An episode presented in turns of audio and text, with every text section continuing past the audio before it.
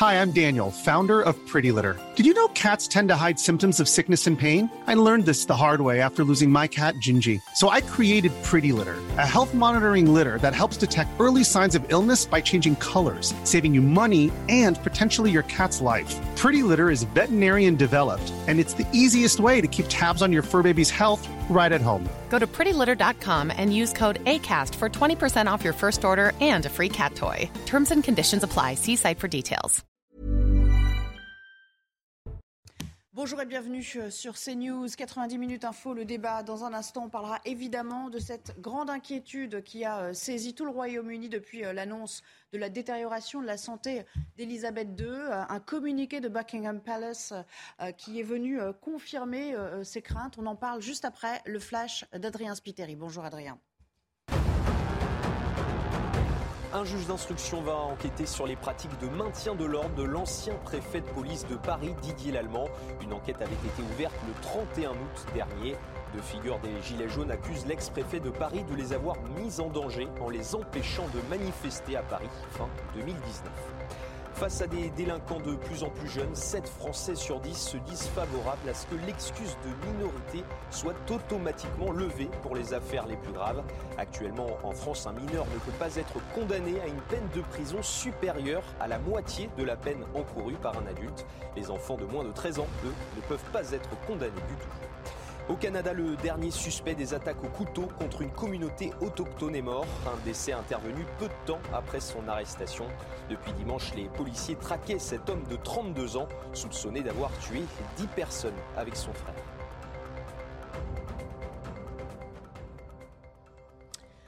Merci beaucoup, Adrien Spiteri. Je vous le disais il y a un instant, le Royaume-Uni est donc suspendu au communiqué euh, de la couronne et des médecins de la reine Elisabeth II. Vous voyez cette image en direct, euh, c'est celle euh, de l'entrée du château de Balmoral en Écosse où la reine Elisabeth II se trouve actuellement. Et c'est vrai que depuis ce message hein, diffusé en, début d'après-midi sur l'inquiétude de ces médecins à propos de sa santé, eh bien, les Britanniques vivent au rythme et sont suspendus à ce genre d'annonce. Rappelons qu'elle est sur place parce qu'elle a reçu il y a euh, quelques jours à peine la nouvelle première ministre Liz Truss. Euh, son état de santé, euh, dit-on, s'est détérioré. On l'a dit très affaibli. Elle a même dû renoncer entre-temps à un rendez-vous de travail. Et ce genre de message du palais, évidemment, n'est jamais anodin. On va en parler aujourd'hui avec mes invités que je vous présente. Marc Menant est resté en notre compagnie. Merci d'être là, Marc. C'est une page de l'histoire hein, qu'on va peut-être être amené à commenter dans les prochaines heures. Les Mais quoi qu'il arrive, c'est une page de l'histoire. De toute façon, c'est déjà un événement euh, significatif en, soi. Merci, Jérémy Stubbs, d'avoir accepté notre invitation. Euh, vous êtes britannique, hein, euh, comme votre nom semble bien l'indiquer, mais vous êtes journaliste à Causeur également. Merci pour votre présence, ainsi d'ailleurs que Ludovine de la Rochère. Merci d'être là tous les trois. Nous allons sans plus tarder peut-être tenter de joindre notre correspondante à, à Londres, Sarah Menaï, pour avoir un petit peu plus de, précision sur euh, euh, ce qui se dit en ce moment outre-Manche. On sait que la famille est en train petit à petit d'arriver à son chevet, ce qui signifie, Sarah, que l'heure est grave en ce moment.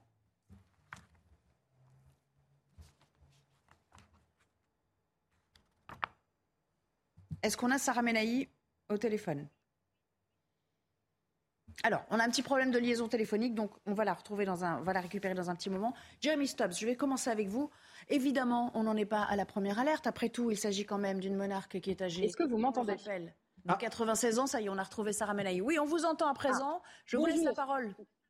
Oui, pardon. Alors, je vous, le disais, effectivement, l'inquiétude sur l'état de santé de la reine euh, Elisabeth II grandit, hein, effectivement, ici à Londres, minute après minute. Euh, on a appris qu'après les princes Charles et William, c'était au tour du prince Harry et de Meghan de se rendre donc au chevet de la reine à Balmoral, en Écosse. Ce que je peux vous dire ici, c'est que la BBC a interrompu tous ses programmes. Le correspondant royal de la BBC, Nicolas Switchell, a annoncé que le Royaume-Uni devait se préparer au pire. Donc oui, les nouvelles ne sont pas bonnes. Et puis vous l'avez dit, de toute façon, ce n'est jamais anodin lorsque Buckingham Palace eh bien, communique sur l'état de santé de la reine. Normalement, il ne communique pas jusqu'au dernier moment, jusqu'à ce que vraiment ce soit inévitable. Et là, effectivement, ce, communiqué, euh, il, y a, une heure maintenant, eh bien, inquiète évidemment énormément euh, les Britanniques. On attend d'en savoir plus. On est suspendu à chaque annonce finalement euh, de Buckingham Palace. Merci beaucoup Sarah, on reste en lien avec vous. on va sans doute vous joindre à nouveau dans le courant de cette émission. Je me tourne à nouveau vers vous, Jeremy Stubbs. c'est vrai que ces apparitions publiques, quand même, c'était fait plus rare ces derniers temps. On avait vu qu'elle avait pris moins part aux festivités de son dernier jubilé euh, euh, que d'ordinaire. Donc, ce qui veut dire qu'on savait déjà que dans les fonctions officielles, les fonctions de représentation, elle était moins sur le devant de la scène. Bon, vous pouvez le comprendre aussi à l'âge avancé qui est le sien désormais, mais ça suscitait déjà un petit motif d'inquiétude. Oui, euh, ce qui arrive aujourd'hui, nous ne savons pas encore ce qui sera arrivé aujourd'hui, mais ce n'est pas si étonnant que cela. Euh, les mois derniers on, nous ont un peu préparé à ce qui se passe. Ce qui est sûr, c'est que euh, si elle est restée à Balmoral, qui est son palais préféré, euh, et si on a appelé tous les membres de la famille à son chevet, c'est que on craint le pire. Mhm. Et bon, tout en espérant que cela ne se passe pas euh, de cette manière, mais on peut craindre le pire, oui. Le fait notamment d'avoir rappelé Harry et Meghan, dont on sait que les relations avec la famille royale n'étaient pas au beau fixe hein, depuis euh, euh, le scandale et puis la déchéance de ces titres royaux, on peut imaginer voilà, qu'il y a une cohésion autour de la personnalité de la grand-mère, hein, parce que c'est leur, c'est leur grand-mère après tout, à, à, William et Harry, qui est quand même assez significative. Marc Menant, rappelons quand même quel est le, le pédigré, si vous me permettez ce terme, de cette femme, euh, reine du Royaume-Uni. 14 États souverains, euh, reine de 14 États souverains aujourd'hui, gouverneur suprême de l'Église d'Angleterre, chef du Commonwealth. Ça n'est pas rien, c'est un personnage très puissant à l'échelle du monde et c'est ça qu'il faut bien garder en tête. Elle a été, je dirais, presque la reine du globe, car là, son royaume n'a cessé de se rétrécir, mais quand elle monte sur le trône, l'Angleterre est encore dans la puissance de son empire. Certes, les Indes déjà ont été sacrifiées, mais n'oublions pas qu'il y avait cette image qui était colportée ici et là. Partout, le soleil se lève sous les auspices de l'Angleterre. C'est-à-dire que partout, partout, il y avait un ancrage et elle représentait cet ancrage quand elle, euh, euh, euh, elle, monte sur le trône en 1953. Et d'ailleurs, en 1952, que se passe-t-il? Elle est en voyage où? Ben, Elle est en voyage dans le sud de l'Afrique avec le prince Philippe et on la reçoit de façon Là encore, on n'est pas dans, dans, le protocole pour le protocole. Elle représente plus que ça. Et quand elle est accueillie, eh bien, on ne lui présente pas les armes comme à un homme d'État. Il y a presque une forme de transcendance qui l'accompagne. Et ça, c'est très intéressant. C'est sans doute pour ça que même aujourd'hui, vous voyez, on fait des émissions spéciales parce que c'est la reine d'Angleterre et qu'elle a cette aura. N'oublions pas non plus ce qu'a dit Churchill. La première fois qu'il la voit, elle est toute adolescente, c'est au début de la guerre. Il dit c'est incroyable, cette jeune fille, la puissance qu'elle représente. Elle est là, elle incarne déjà le pouvoir. On rappelle qu'elle a 25 ans quand elle accède au trône à la mort de Elle a 25 ans, oui. Et, là, ce que je vous évoque, c'est au début de la guerre, donc elle a, 13 ans, 14 ans, elle est née en, 1926. Mmh, mmh. Alors, euh, Ludovine de la Rochère, ce qu'il faut préciser aussi, c'est que bah, c'est un chef d'État, Elisabeth II. Euh, elle, euh, elle a connu quand même, sous son règne, 15 premiers ministres. La, dernière en date qu'elle a euh, voilà, reçu avant-hier, Liz Truss. C'est bon. Euh, encore une fois, ça c'est une page de l'histoire parce que c'est euh, une femme qui porte en plus en outre le, même prénom qu'elle. Donc c'est une femme qui a vu, qui a traversé l'histoire. On le voit bien raconter à travers la série qui lui est consacrée, qui est consacrée à la maison Windsor en général, The Crown, qui a été un carton d'audience. C'est donc, voilà, il y, y, a une légende autour de la personne et de, du pan d'histoire qu'elle représente qui va bien au-delà des fonctions réelles qu'elle exerce. Absolument, c'est-à-dire qu'il y a plusieurs dimensions dans ce qui est devenu euh, au fil du temps une légende. Il y a bien entendu d'abord la fonction qu'elle occupe, et euh, sachant qu'elle n'est pas seulement la reine d'un royaume, enfin d'un État, mais tout un ensemble d'États, on l'a dit, euh, qui se trouvent tout autour de la planète, qui sont très différents les uns des autres. et il y a eu parfois des difficultés, des contestations, et puis finalement, elle a su euh, de manière assez extraordinaire, plutôt par sa personnalité que par le pouvoir mhm. concret qu'elle pouvait exercer, euh, donc plutôt par les symboles en fait, euh, elle a pu garder une certaine cohérence au Commonwealth et puis la longévité. Alors, elle a vécu aussi des, grandes difficultés familiales. On va, y revenir, on a, on a, vraiment le temps d'y revenir dans le détail. il y a eu des épisodes très difficiles, mais la manière dont elle a toujours été gardée une attitude très digne, très cohérente et dans la durée et quelles qu'aient pu être les épreuves, dont on se doutait bien qu'elles étaient parfois terribles, avec certainement une très grande pudeur chez cette dame, qui est vraiment une femme de devoir et qui ne s'est jamais révoltée à aucun moment. Elle a euh, quand elle est devenue la reine, elle l'a accepté pleinement et elle a assumé ses fonctions euh, euh, dans toute sa dimension. et le prince Philippe, lui, a dû se plier à tout ce que cela pouvait représenter alors qu'il était encore assez jeune. Et donc même du point de vue de son couple, ça n'était pas évident, de l'éducation des enfants et les crises qui ont suivi. Mais cette longévité amplifie encore davantage son aura et la légende que cela a créée au fil du temps. Jeremy Stubbs, 70 ans, plus de 70 ans de règne pour Elisabeth II. Ce qui veut dire que la plupart aujourd'hui des Britanniques, qu'ils soient monarchistes ou pas d'ailleurs, qu'ils soient attachés à cette manière de, fonctionner ou de, diriger, ont grandi, ont vécu sous son règne. Donc de toute façon, ça parle à chacun d'entre eux euh, et même à chacun d'entre nous parce qu'elle a eu euh, euh, une aura qui avait largement dépassé les frontières même du, du, Commonwealth. Ça veut dire que sans aller jusqu'à parler de figure maternelle, parce qu'on ne va pas dire qu'Elisabeth II représente, c'est pas quelqu'un sur qui on, à qui on, tape sur l'épaule, Elisabeth II. Hein, elle a toujours gardé une certaine distance aussi. Non, mais il y a le maternel du côté vierge. C'est-à-dire quelque chose qui est au-dessus, un attachement à quelqu'un qui nous rassure, quelqu'un qui dégage de la sérénité et une forme d'amour. Est-ce que ça, c'est ancré en chacun des Britanniques? Oui, tout à fait, tout à fait. Bon, il y a toujours quelques rebelles républicains. ne me regardez pas comme ça.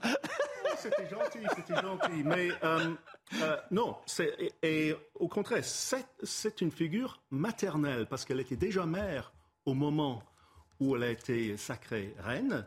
Elle a eu encore des enfants depuis.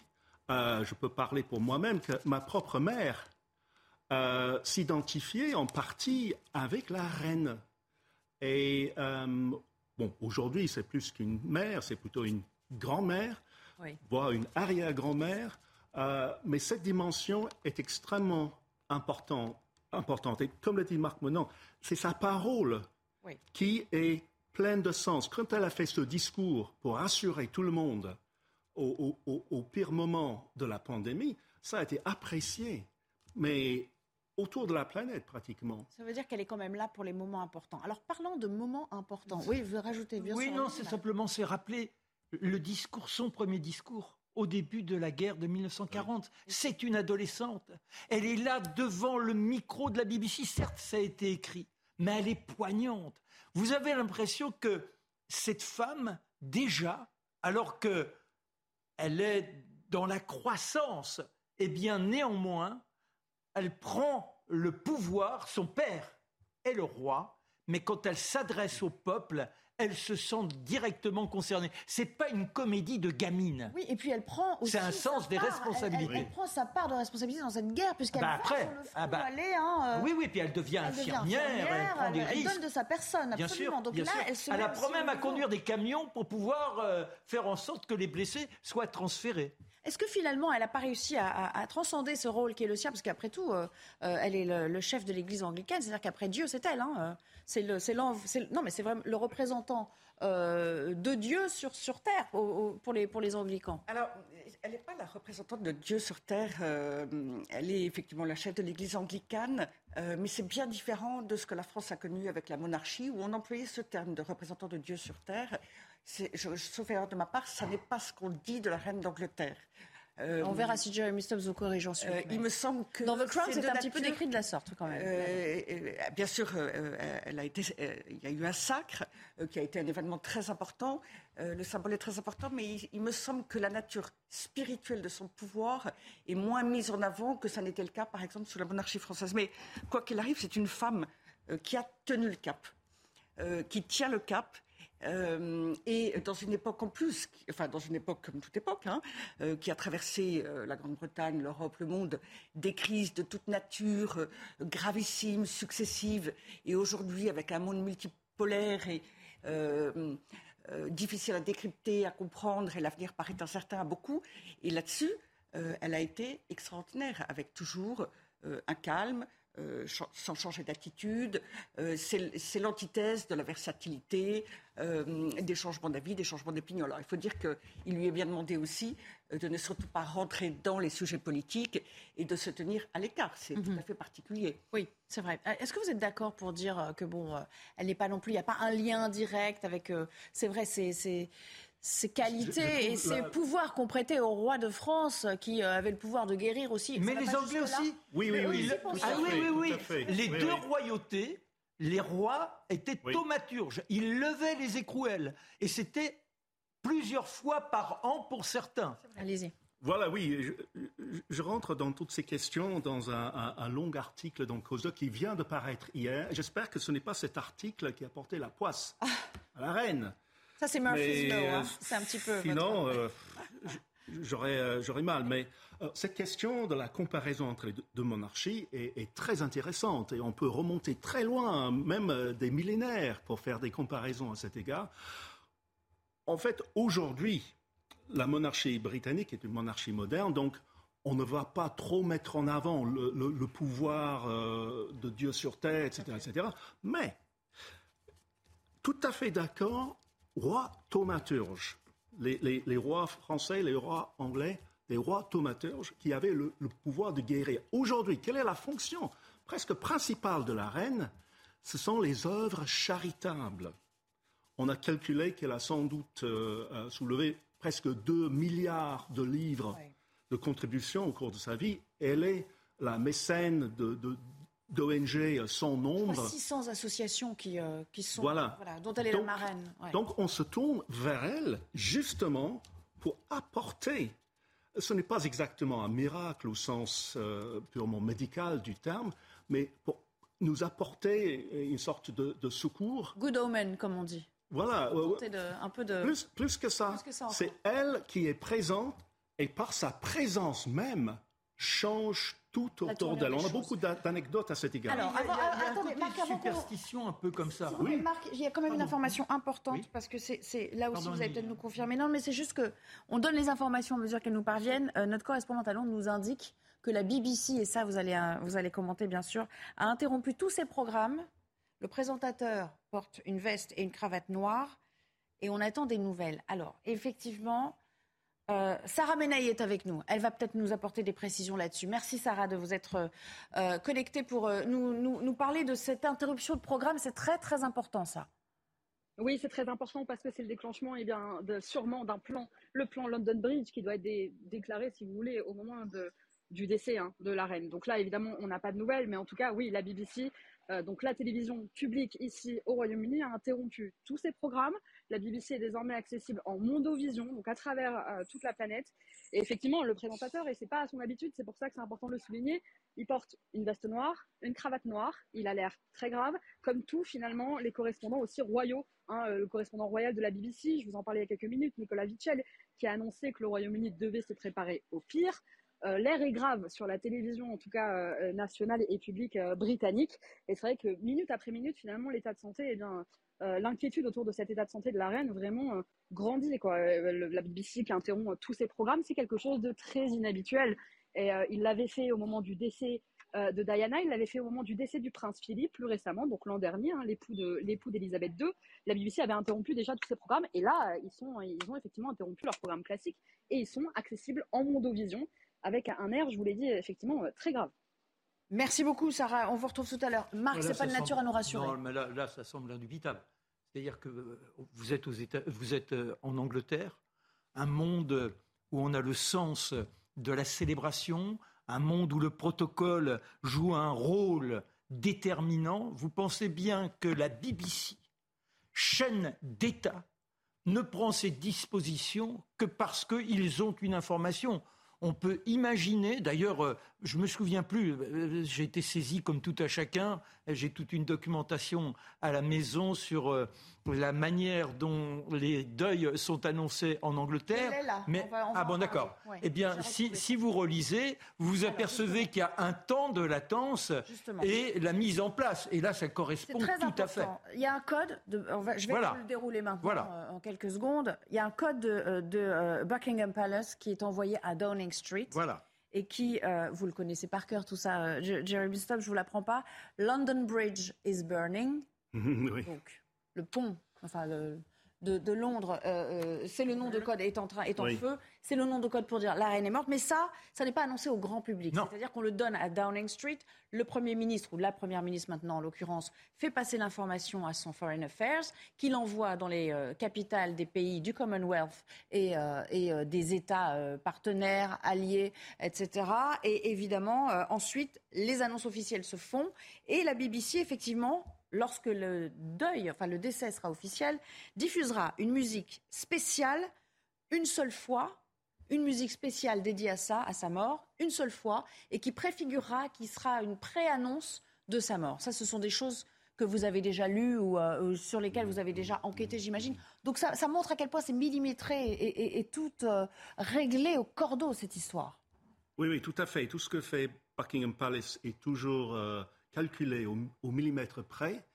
Il y a des, spécialistes d'étiquette qui euh, règlent toutes ces questions, même quand il y a des anomalies. Ils changent tout. Euh, comme vous le savez déjà, quand euh, la princesse Diana est, décédée, comment faire pour ses funérailles? Eh bien, on les a basés sur le modèle qu'on avait déjà préparé pour la reine-mère. Donc, tout est, tout est calculé d'avance. Et puis, il arrivera un moment où on saura qui est-ce qui lui succédera à la oui, reine. Bien sûr. Ça, c'est une autre grande question. Juste pour commenter un peu les images qui nous parviennent, si euh, vous nous rejoignez euh, en direct, euh, ce que vous voyez là, ce sont des images du, palais de Buckingham, où il y a quand même une certaine effervescence. Alors, certes, c'est un lieu de passage très touristique toute l'année, mais là, on voit quand même qu'il y a un certain nombre de personnes qui défilent devant, un peu par curiosité, peut-être déjà parce qu'ils ont besoin aussi de, bah, de, se rassurer ou de se recueillir pour certains en, craignant euh, le pire. Regardez euh, euh, ce, bâtiment donc. où elle n'est pas. D'ailleurs, le, drapeau hein, n'est pas érigé parce que là, ce qui veut dire que la reine n'est pas sur place et pour cause, elle est à, Balmoral. Euh, une autre euh, invitée, euh, Katia Alibert, rédactrice en chef adjointe de Gala. Bonjour, merci de nous rejoindre. Vous avez pris comme nous connaissance des dernières informations, à savoir que la BBC a interrompu ses programmes. Il y a eu ce communiqué très officiel de Buckingham Palace il y a quelques, une heure ou deux maintenant. vous aussi, vous vous dites, ça sent pas très bon tout ça? Bah, disons que la situation est très très sérieuse, sachant que oui, euh, il y a tout, surtout que ses enfants sont à son chevet, que la plupart de ses enfants sont arrivés en hélicoptère, que son petit-fils William est à son chevet, que Harry et Meghan sont arrivés. Donc évidemment, on peut dire que la situation est très sérieuse à l'heure actuelle. Oui. Alors son état de santé, revenons-y. Elle avait déjà été euh, hospitalisée, la reine, hein, il y a euh, un peu plus... Euh, un an un, peu plus d'un an ou à peine un an, euh, mm. sans trop de motifs de gravité à l'époque. Mais là, on sent bien que à la fois les communiqués, la présence des enfants, le fait que, que vous venez de décrire sur la BBC, communique la BBC. C'est ça le plus inquiétant. Vous pensez que peut-être on se dirige vers une annonce imminente la, reine est suivie par son médecin personnel, euh, même à Balmoral, donc elle est, très, elle est suivie en permanence. Donc si Buckingham fait un communiqué, c'est comme je vous disais auparavant, c'est que la situation est très sérieuse. D'habitude, Buckingham communique un peu plus tard et on sait que la, reine avait plutôt une santé euh, elle était toujours plutôt en bonne santé. C'est quelqu'un qui avait plutôt l'habitude de se soigner par l'homéopathie. C'est quelqu'un qui a toujours été très en forme et qui effectivement est allé très peu à l'hôpital, à accoucher chez elle. Donc là, effectivement, si Buckingham communique, si ses enfants sont à son chevet, si son petit-fils, l'héritier de la couronne, est là-bas, je pense que la situation est très sérieuse et effectivement, la reine est une femme de 96 ans. Euh, qui a perdu son mari il y a un an, qui voilà, c'est. Euh, oui, Katia Libert, justement, vous suivez bien sûr toute l'actualité de la famille euh, royale d'Angleterre, des Windsor, à la rédaction de, Gala. On a dit, on l'a dit, très affecté par la mort du prince Philippe il y a un peu plus d'un an maintenant, il y a quelques années. il y a eu d'autres histoires aussi, à la fois Harry et Meghan, bien sûr, ça lui a sans doute donné un coup au moral, mais il y a eu encore plus récemment l'affaire Andrew, qui a été une marque noire aussi euh, euh, pour la famille. Bah oui, Andrew, qu'elle a longtemps considéré comme son fils préféré. C'est vrai que tous ces scandales qui ont accompagné sa, femme reine autour de sa famille l'ont certainement diminué et fatigué. Euh, mais bon, euh, elle a toujours dit qu'elle avait le sens du devoir chevillé au corps et qu'elle resterait jusqu'au bout euh, la reine et qu'elle serait là pour ses sujets et qu'elle aurait son sens du devoir. Mais c'est vrai que, et c'est surtout la mort de son époux qui était quand même sa colonne vertébrale. Euh, son rock. Et euh, c'est vrai qu'aux obsèques de son épouse, c'était la première fois qu'on voyait la reine pleurer. Et on a, elle a pleuré à la mort de, Churchill, mais on ne l'avait pas vu. C'était euh, de dos dans un aimant privé, donc on n'avait jamais vu la reine dans un état pareil. Merci beaucoup. Merci euh, de nous avoir euh, rejoints en direct sur, euh, sur l'antenne. On va marquer une très courte pause et puis on revient pour développer cette information principale. L'interruption des programmes de la BBC, alors qu'un communiqué annonçait déjà une, détérioration de la santé, de l'état de santé d'Elisabeth II, ce qui veut dire que l'inquiétude est à son paroxysme en Grande-Bretagne. On y sera bien sûr en direct avec nos envoyés spéciaux et puis on fera réagir les journalistes qui suivent l'actualité de la couronne ainsi d'ailleurs que nos invités en plateau, Jérémy Stubbs, Ludovine de la Rochère et Marc Menon qui est resté. À tout à l'heure. 16h sur CNews. Dans un instant, nous continuerons d'évoquer ce qui se passe euh, outre-Manche, puisque euh, la reine d'Angleterre, très euh, malade, une grande inquiétude subsiste évidemment avec la BBC qui a interrompu ses programmes, ce qui suscite à nouveau un peu plus d'inquiétude autour de son état de santé réel. Mais avant cela, le rappel des autres titres de l'actualité, a commencé par cette annonce de la Banque Centrale Européenne qui va rehausser ses taux à 0,75% ce qui aura évidemment d'importantes conséquences sur le plan euh, économique. L'objectif étant euh, de provoquer un ralentissement de euh, l'inflation. À retenir aussi Emmanuel Macron qui inaugure ce jeudi le Conseil national de la refondation. Il a annoncé le lancement d'une grande consultation nationale en ligne à compter de la semaine prochaine. mais vous le savez, l'événement a été boycotté par un certain nombre d'organisations syndicales et de formations politiques également. Sur place, à Marcoussis, il y avait Régine Delfour pour le résumé.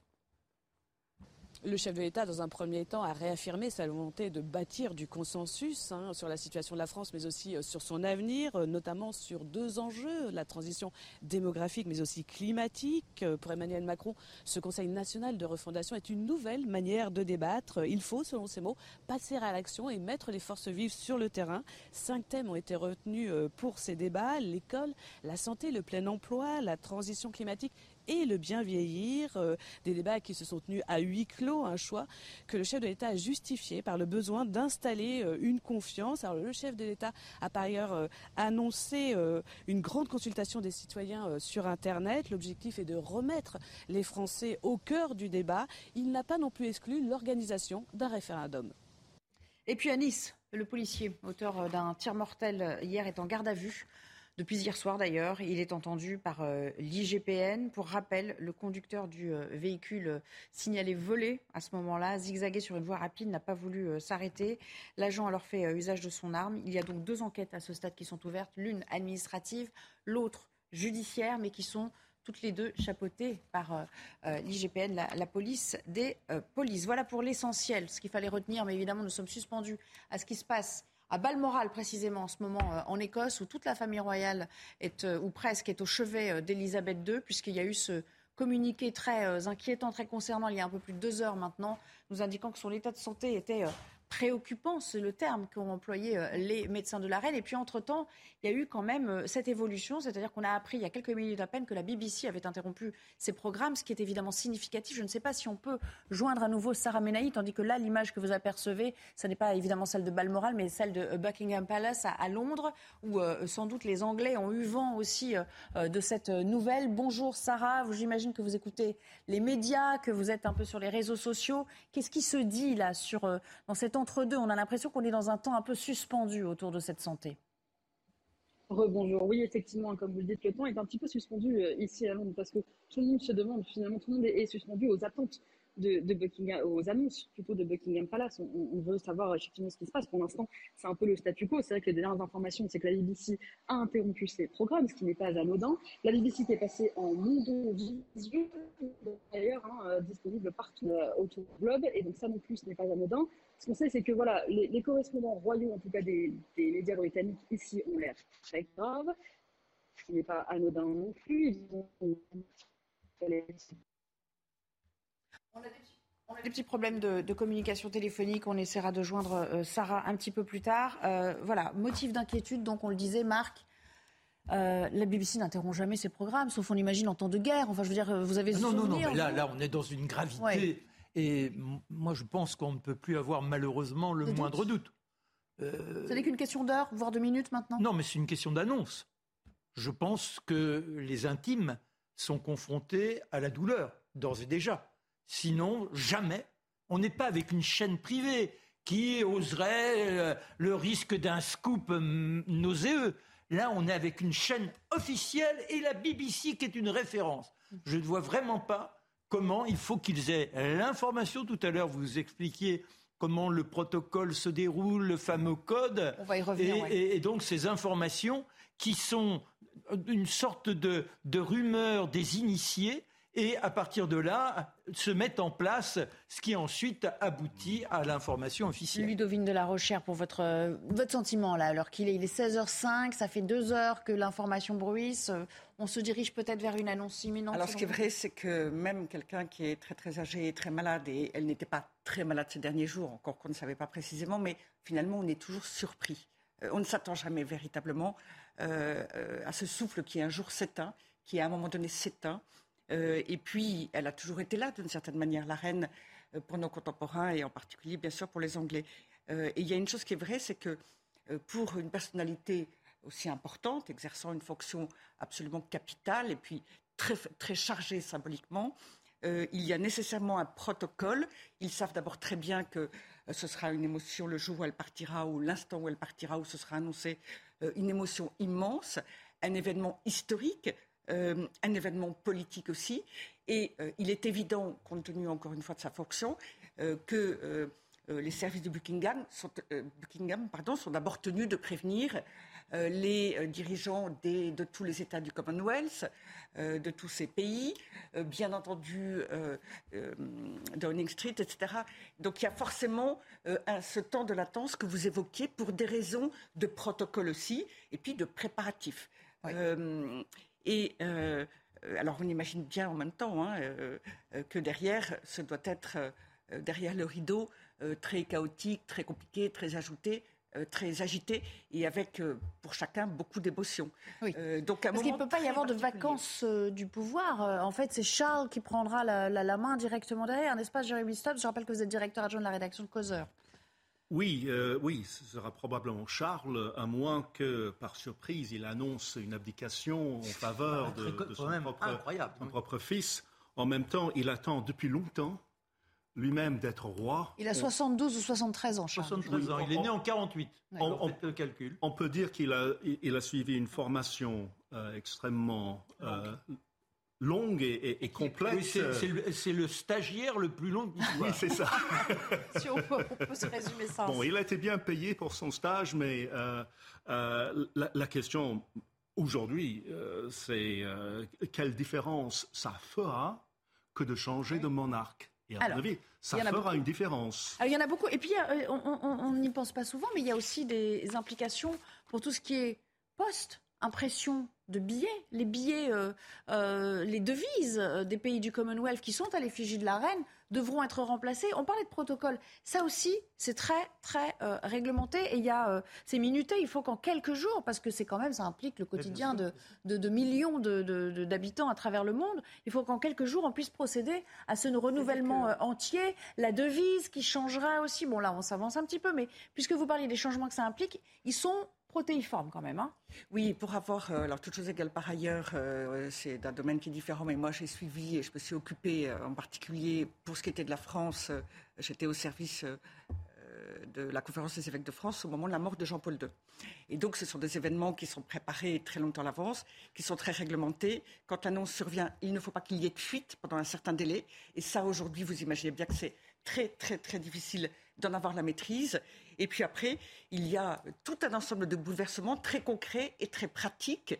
Euh, exactement, vous évoquiez les timbres, on n'y pense pas forcément, mais il y a aussi euh, toute la préparation des funérailles. Et ça, c'est euh, un travail extrêmement important, très intense, qui implique beaucoup de personnes, et euh, les préparatifs de la retransmission dans le monde entier. Euh, les mariages, le mariage de euh, Elisabeth II a été le premier mariage télévisé. Il, y avait, par ailleurs, je crois, un tiers de la planète, en fait, 2 milliards de personnes qui suivaient le mariage. Vous savez combien on estime le nombre de, vous savez combien on estime le nombre de téléspectateurs qui, euh, qui sans doute euh, assisteraient aux funérailles d'Elisabeth II 3 milliards. 3 milliards. C'est ça. ça, ce sont les estimations. Et donc tout cela aussi, c'est en fait dans le monde entier, des secteurs entiers ou des professions qui sont sur le qui-vive et qui le sont probablement déjà euh, il y a aussi tout cet aspect. Et de façon bassement mercantile, imaginez tous ceux qui vont fabriquer des effigies de la ah bah, reine. les goodies, c'est oui. Et il faut faire ça pour, pour le jour des funérailles. Il y, a eu le jubilé où il y a eu beaucoup de. Oui, mais, mais là, ça sera. Mais là, il y en aura d'autres avec la date, effectivement, de, des funérailles d'État. J'espère et je pense que l'essentiel est bien sûr le sens de l'événement et euh, l'avenir euh, de la monarchie britannique, euh, enfin l'évolution euh, nécessaire liée à la différence des personnalités entre Elisabeth II et vraisemblablement. Jeremy Stubbs, puisque vous êtes quand même britannique, en plus d'être un de nos journalistes de, renom, de valeur, ici, de, non, mais vous avez vous traversé la Manche pour nous rejoindre, mais enfin bon, vous restez un Britannique de cœur, j'imagine, pur jus. C'est très codifié les funérailles, c'est-à-dire que là, vous disiez tout à l'heure, à la Balmoral, qui est sa résidence préférée d'une certaine manière, ça ferait sens pour elle que de s'éteindre là-bas aussi. Enfin, je veux dire, si l'histoire fait bien les choses, ça aurait un sens aussi euh, pour elle, euh, oui, pour la famille. Euh, je crois qu'il y a un train qui doit la transporter, puisqu'elle est en Écosse. Après, il y a des, une dimension politique très importante, vous allez peut-être me corriger là-dessus, qui la transporte jusqu'en Angleterre. Et qui va s'arrêter partout, je crois. Tout à fait. Bon, on a parlé des rois thaumaturges. Maintenant, ce sont les deux corps du roi. Son corps, en quelque sorte, mortel, est mort à Balmoral, mais il faut aussi qu'il y ait une sorte de mort symbolique à Londres, au cœur du pouvoir.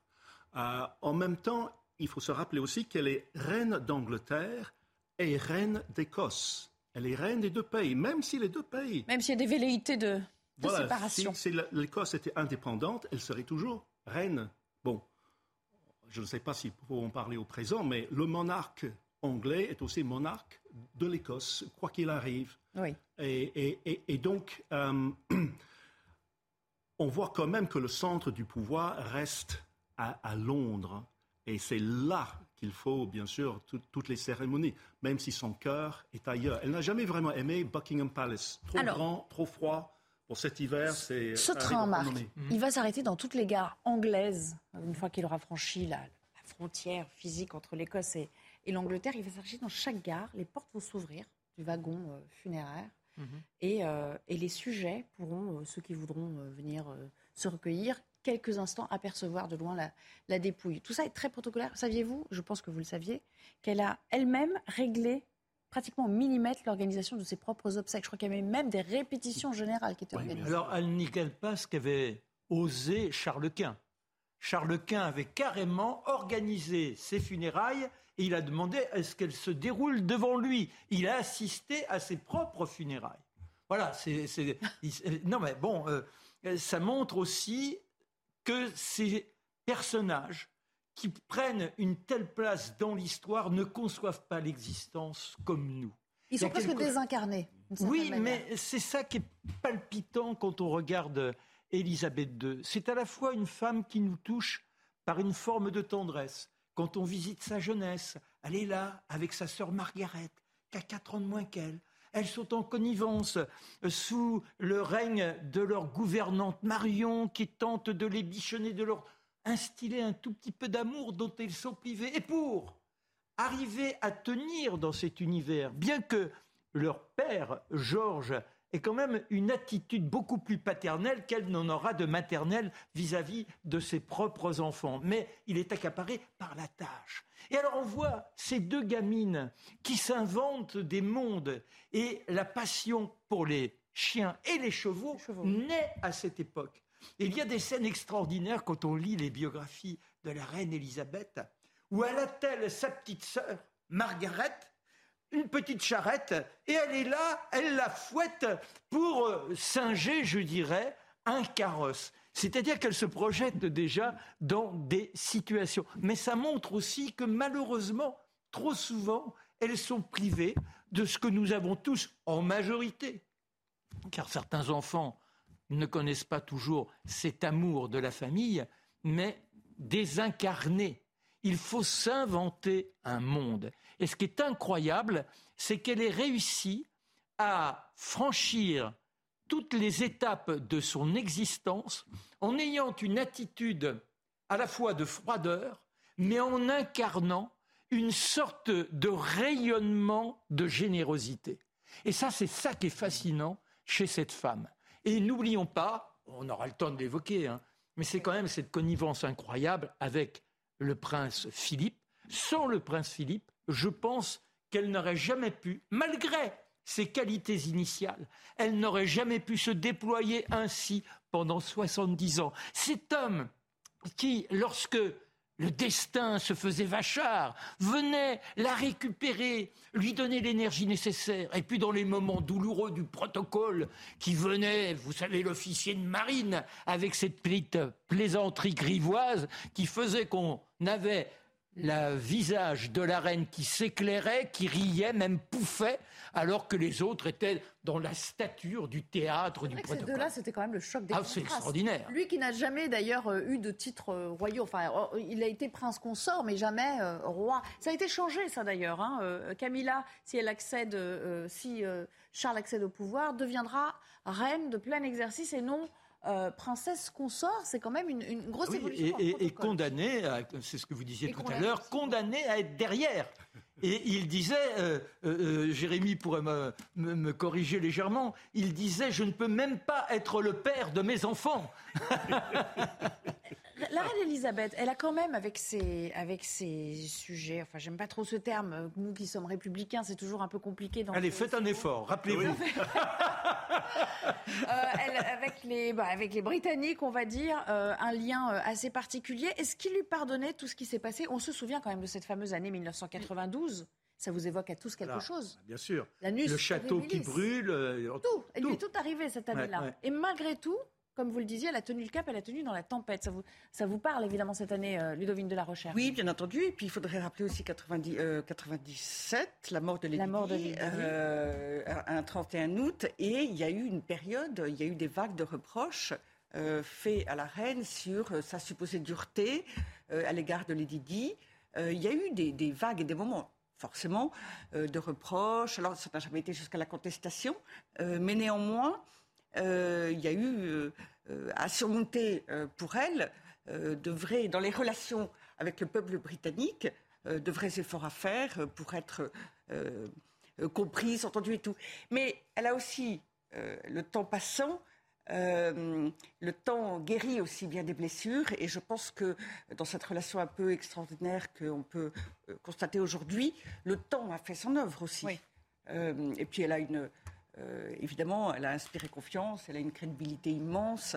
Euh, et quand on voit l'instabilité politique, par ailleurs, euh, pour tous ceux qui sont des personnalités publiques en charge de nos pays, là, elle est exactement à l'inverse de ce que nous connaissons, avec des changements de dirigeants permanents, constants, etc. Donc, alors justement, la boussole et le repère. Euh, parlons de, de, ses fonctions parce que l'on a beaucoup évoqué la femme, le rapport qu'elle entretenait avec ses enfants, avec son euh, euh, son époux.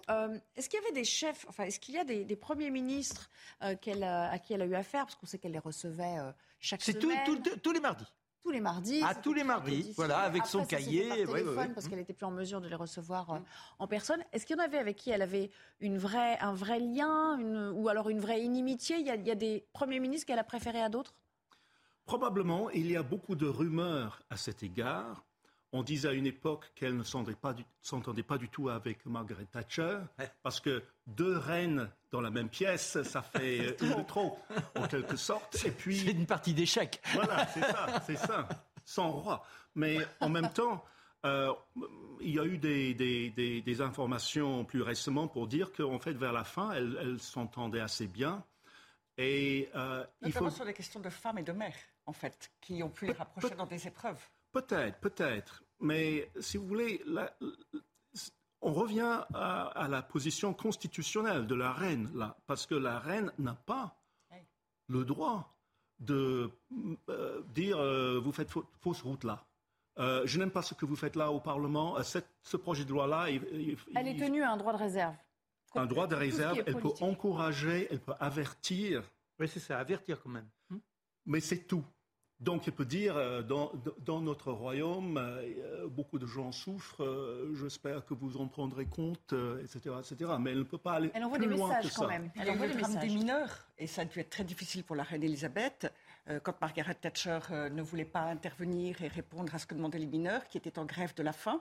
ça a été une période terrible. Et sans doute la reine Elisabeth pouvait-elle en effet, faire part de sa préoccupation. Demander un peu d'humanité. Elle avait fini par se rendre, je crois, dans le pays attention, Elle avait fini par attention, parce que justement, c'est là où la reine est très limitée, et elle le sait. Et c'est pour ça qu'on peut dire que c'est une grande reine, parce qu'elle a compris comme personne ses fonctions.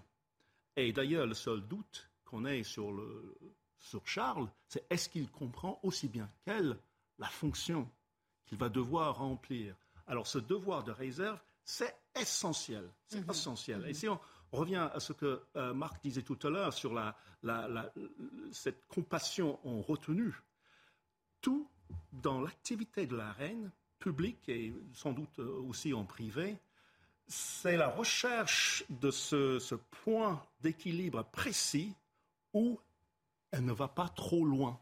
Donc, dans les, relations avec les politiques. Sa popularité, ce qui a fait sa popularité. Oui. Et puis, quand même, elle a été la contemporaine d'un certain Sir Winston Churchill. Eh qui est en pamoison, le mot n'est pas trop fort, dès qu'il la rencontre la première fois, alors qu'elle est une adolescente. Elle lui fait une impression invraisemblable. Et il prendra énormément de plaisir à voir cette demoiselle croître et il la considérera non pas comme sa fille, mais comme un personnage qui a véritablement une personnalité d'exception et d'envergure. Il l'accompagnera, je dirais, d'une certaine manière. Bon, après, il faut aussi noter que quand elle devient reine, euh, Churchill est un homme, je dirais, dans les souffrances lui-même. C'est un homme malade, en décrépitude.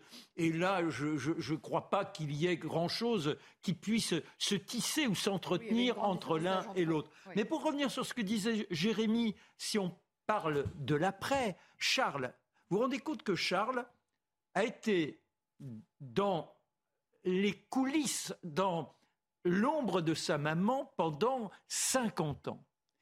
Et il a pris des habitudes d'homme capable d'appréhender notre société, de dire il nous faudrait vivre autrement, d'entrer dans une considération de l'environnement.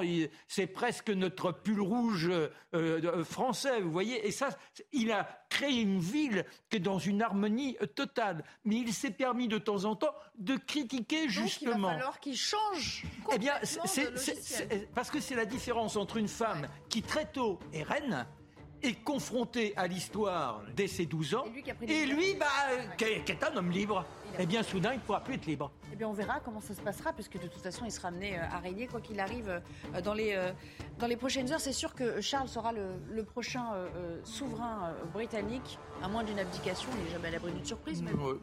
c'est peu probable. Non, mais, En tout cas, on est toujours suspendu à une, annonce qui, sans doute, ne serait pas de, de, très bon augure. L'état de santé de la reine qui inquiète au plus haut point, outrement qu'on en reparle juste après cette interruption. Et tandis que vous apercevez l'image du château de Balmoral euh, sur l'écran. A tout de suite. «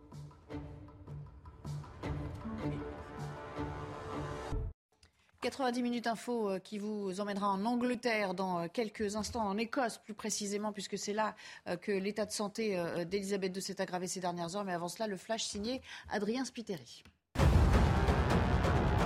Sur les masques, nous nous sommes trompés. Ce sont les mots d'Olivier Véran à l'occasion de la sortie de son livre Par-delà les vagues. Le porte-parole du gouvernement revient sur sa gestion en tant que ministre de la Santé sur la crise de Covid-19. Pour rappel, en mars 2020, les autorités sanitaires avaient jugé inutile l'élargissement du port du masque à l'ensemble de la population avant de le rendre obligatoire quelques semaines plus tard. Le secrétaire d'État américain Anthony Blinken est en Ukraine. C'est une visite surprise pour évoquer une nouvelle tranche d'aide de 2,7 milliards de dollars pour Kiev et ses voisins afin de faire face à la Russie. Volodymyr Zelensky a annoncé hier soir que ses soldats avaient repris des localités du nord-est dans la région Kharkiv. Et puis à l'ouest des États-Unis, euh, le pays est ravagé par les flammes alors que les températures dépassent les 45 degrés dans le Nevada ou l'Arizona. Plusieurs incendies se sont déclarées des conditions extrêmes qui accentuent les risques de coupure de courant. Merci beaucoup. De retour pour parler euh, de l'état de santé d'Elisabeth II qui s'est euh, aggravé. La BBC a interrompu ses programmes il y a un peu plus d'une heure maintenant. Vous voyez cette image en direct de Buckingham Palace à Londres, alors que la reine, elle, est à Balmoral, en Écosse, entourée des siens, avec toute sa famille à son chevet. On a parlé de la présence de William et euh, Charles dans un premier temps, et puis Meghan et Harry qui font eux le déplacement depuis la Californie. Donc ça met peut-être un petit peu plus de temps, mais eux aussi ont été euh, appelés, ce qui veut dire que l'heure est grave, sans doute très très grave, peut-être même euh, euh, déjà décisive. Hein. Nous verrons si l'histoire a déjà changé ces dernières heures. Son cours, 70 ans de règne pour Elisabeth II, ça n'est pas rien. On va en parler avec vous, Jeremy Stubbs. Bonjour, rebonjour. C'est pour ceux qui nous rejoignent. Je vous accueille à nouveau. Vous êtes directeur adjoint de la rédaction de Causeur. Et justement, vous êtes l'auteur d'un article qu'on a pu se procurer et qui, voilà, donc vous allez peut-être nous le présenter en deux secondes. Elisabeth II, l'indétrônable. Euh, quelle ironie, hein, effectivement, que vous ayez signé ce oui, titre. Oui, bien sûr, bien sûr. Et à, la fin de l'article, euh, j'ai parlé de, cette idée des deux corps du roi, c'est-à-dire le, corps physique et le corps spirituel, et que quand elle mourra, j'ai dit à ce moment-là, nous pourrons tous s'écrier La reine est morte, vive la reine je ne savais pas que ça allait euh, être si euh, pertinent maintenant. Ça, c'est à retrouver dans le numéro euh, actuel Qui vient de sortir, hier, article écrit euh, avant l'été. Il y a des intuitions comme ça. Qui, un, peu visionnaire. Juste avant de vous donner la parole, Ludovine de la Rochère euh, et Marc Menant, on va retrouver notre correspondante à Londres parce que Sarah Menaille, vous, avez, vous nous aviez annoncé tout à l'heure l'interruption des programmes de la BBC, le fait que les, les présentateurs s'habillaient en noir avec une cravate noire, bon, ce qui est quand même un, un signe assez fort. Et il y a déjà tout un protocole qui est prévu en cas de décès. Hein. Bonjour. Alors oui, effectivement, hein, tout un protocole est, prévu. C'est l'opération London Bridge. Euh, en cas de décès de la reine Elisabeth II, il y a tout un protocole qui est prévu. Son secrétaire personnel doit appeler la première ministre, Liz Truss. Ce serait la première personne informée officiellement du décès de la reine. Et puis ensuite, évidemment, l'agence de presse britannique, hein, Press Association, c'est elle qui devrait transmettre l'information en premier et non pas la BBC. Euh, c'est vraiment cette agence de presse qui normalement va annoncer en, premier en cas de décès éventuellement de la reine. Et puis ensuite, il y a tout un protocole. On sait qu'elle est donc à Balmoral, vous l'avez dit, dans son château euh, en Écosse. Elle devrait donc, euh, y avoir une messe notamment en, la cathédrale euh, Saint-Gilles à Édimbourg en cas de décès toujours. Hein. On n'a pas d'informations pour l'instant. On attend des annonces. On est suspendu aux annonces de Buckingham Palace. On se dit que d'ici quelques heures, on devrait avoir euh, effectivement des nouvelles. Mais ce qu'on peut dire, c'est que oui, la BBC qui interrompt ses programmes, ce n'est évidemment pas anodin. Les présentateurs, l'air grave et puis les correspondants royaux, surtout parce que eux savent eux, évidemment, sont au courant des dernières nouvelles de l'état de santé d'Elisabeth II. Sauf qu'il y a tout un protocole à respecter et qu'ils ne peuvent pas dire comme ça à la télévision ce qu'il se passe. Évidemment, il y a le secret euh, médical de la reine, ce secret royal, effectivement, que Buckingham demande de respecter. Mais quand on voit ces correspondants royaux l'air grave et nous dire qu'il faut se préparer au pire, effectivement, ça ne dure rien de bon pour les prochaines heures. Merci beaucoup, Sarah. Et bien sûr, vous restez en lien avec nous si les choses venaient à s'aggraver ou à se précipiter dans les euh, prochaines minutes. Marc Menant, c'est pas de très bon augure, évidemment, euh, euh, tout cela. Le fait d'avoir appelé la famille, on rappelle quand même que c'est une femme âgée de 96 ans, même si on a tous ici oui, vécu avec elle. Mais, avec elle. oui, mais Nelly, on a qu'elle. On a l'image de sa mère. Sa mère qui semblait éternelle. Ah ben, 105 ans, je crois. Alors quand 101, euh, je pense. 101, pardon. Rose, la reine mère. La reine mère, oui, la reine mère. Oui. La reine mère, oui. La, reine mère. Et donc, quand on la voyait euh, à, chaque, à chaque apparition, souvenez-vous, le jour des obsèques du prince Philippe, cet homme qui avait tant compté, c'était une sorte de fusion d'âme. Hmm. Eh bien, elle est là, elle est droite, elle reste bien plantée sur, euh, le, comment, sur le balcon face au peuple. Et on se dit, mais oui, tel que vous l'avez titré, non seulement elle est indétrônable, mais elle est indestructible. Elle sera centenaire et elle passera donc le cap. Et derrière, dans une période aussi troublée comme la nôtre, il y a une sorte de symbole qui porte les individus, en disant, mais dans le fond, tout ne peut pas s'effondrer, vous voyez. L'homme, il n'est peut-être pas éternel, mais il peut tenir. Il y a des choses dans les subconscients qui s'agitent comme ça et qui, en quelque sorte, régénèrent les individus. Et c'est sans doute pour ça. Prêt à cette annonce non, et je pense, c'est ce que disait Jérémy tout à l'heure, euh, lorsque l'heure aura sonné, qu'elle sera officielle et qu'on se retrouvera pour la dernière communion, je pense que nous vivrons des débordements d'émotions. Des instants comme peu se sont déroulés dans l'histoire. Mais même chez nous, ah mais même chez eux, vous verrez cela. Et ce qui est intéressant aussi quand vous parlez de la mort du corps et la mort de l'esprit. N'oublions pas ce qui se passait sous la royauté française. À une époque, il y avait la tripartite, c'est-à-dire que au moment où le décès était reconnu, les chirurgiens intervenaient, on plaçait le cerveau dans, une petite, euh, euh, enfin, je ne veux pas dire boîte, mais un, petit élément, le cœur ailleurs et le corps. Et ensuite, il y avait une effigie qui était présentée au peuple, le roi dormant, et cette effigie, on lui donnait à manger selon les rituels habituels jusqu'au moment des funérailles. Ludovine de la Rochère, sur euh, les instants, les heures un peu cruciales que nous sommes en train de vivre, on sent bien que quelque chose se passe et que la fin de soirée ne ressemblera pas à ce milieu d'après-midi. Tout à fait. Les images que nous, euh, que nous avions euh, il y a une heure et demie devant Buckingham Palace, les gens passaient encore. Et là, on voit bien que les gens attendent. donc on est vraiment dans le temps de latence pour on s'agglutine un peu. employé. Exactement. Là, il y a une, attente, une angoisse, une inquiétude et, clairement une attente. Et alors, ça me rappelle le moment où euh, Elisabeth II euh, est devenue la reine. Et alors, d'abord, il faut rappeler que euh, au tout début de sa vie, elle n'était pas du tout appelée à devenir la reine, puisqu'il devait d'abord y avoir celui qui était son oncle, Édouard VIII euh, Edouard VIII, euh, qui a voulu épouser Wallis Simpson et qui a dû abdiquer. Du coup, c'est, mais on pouvait imaginer à la base que euh, le futur Édouard VIII ait des enfants, et donc tout cela passait dans une autre, enfin du côté de son oncle. Finalement, son père est devenu le roi, Georges VI, et c'est ce qui a conduit Élisabeth plus tard à devenir reine. Et et donc, ce n'était pas attendu dès les premières années de la vie d'Elisabeth II. Et je pense que euh, Churchill, vous évoquiez le début de la guerre, à ce moment-là, ne pouvait pas l'imaginer.